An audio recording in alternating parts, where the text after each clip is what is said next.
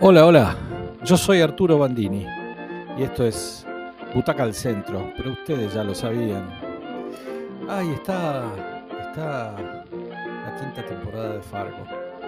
Yo no sé si la vieron, pero como dice un amigo mío, dejen todo lo que están haciendo y vayan a verla. Si les gustó la película, la de los Cohen, mucho más. Pero si no les gustó o no la vieron, no importa, entrenle a la serie. La serie Fargo es sencillamente extraordinaria y esta es la quinta temporada. En esta oportunidad son John Hamm, nada menos, y Juno Temple, las que, los que nos instalan en una historia de gato y ratón, en tiempos y con aroma a Donald Trump. Ya van a entender por qué. ¿Por qué digo que es fascinante esta serie? Porque se inspira en la estructura, en el centro conceptual de la maravillosa película de los Cohen, pero recrea otra cosa, otro formato, otro juego, aunque con la misma sensación agobiante de violencia inminente y de torpeza absoluta en algunos personajes. Ese descargo inicial, a petición de los supervivientes, dice, por respeto a los muertos, nos mete en una mentira hermosa, en la que sabemos que no tenemos que creer, pero que sin embargo queremos creer.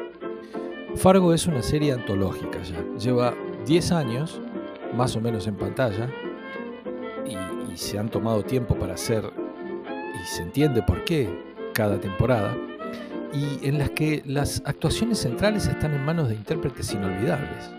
¿eh? Me hace acordar mucho a esas series viejas en donde los coprotagonistas circunstanciales eran actores de primer nivel, qué sé yo, The Twilight Zone. Sí, aquella de 1959 en la que podíamos encontrar ahí repasando los capítulos figuras increíbles de, la cinematografía americana que que en ese momento estaban a lo mejor empezando. Acá es otra vez la misma estructura de siempre y casi el mismo escenario, porque es el, el gran medio oeste norteamericano, ¿eh? con sus silencios, sus fríos, sus nevadas. De alguna manera estamos preparados, sabiendo cómo se van a desarrollar los acontecimientos. Sabemos que va a haber violencia, que va a haber situaciones bizarras, que va a haber un policía que indague, indague, indague, tipo Columbo sin darse por vencido que habrá personajes queribles, que alguno de esos va a morir, y hay otros que dan miedo, como en la primera temporada Billy Bob Thornton. Una reunión en el pueblo para organizar un acto de colegio termina como todas las reuniones en ese pueblo a los sillazos, a las piñas.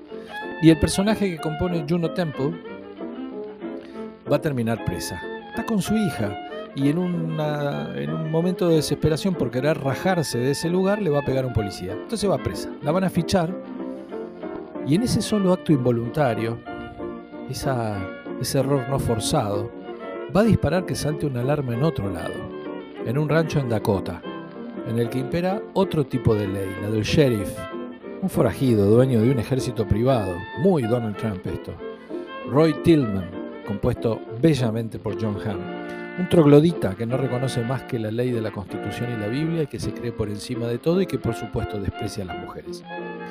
Esa mujer, aparentemente frágil, mamá, casada con el hijo heredero de una mujer muy poderosa y millonaria, que es tranquila, que cocina, que es amorosa, está ahí con una nueva identidad. Nadie conoce su pasado.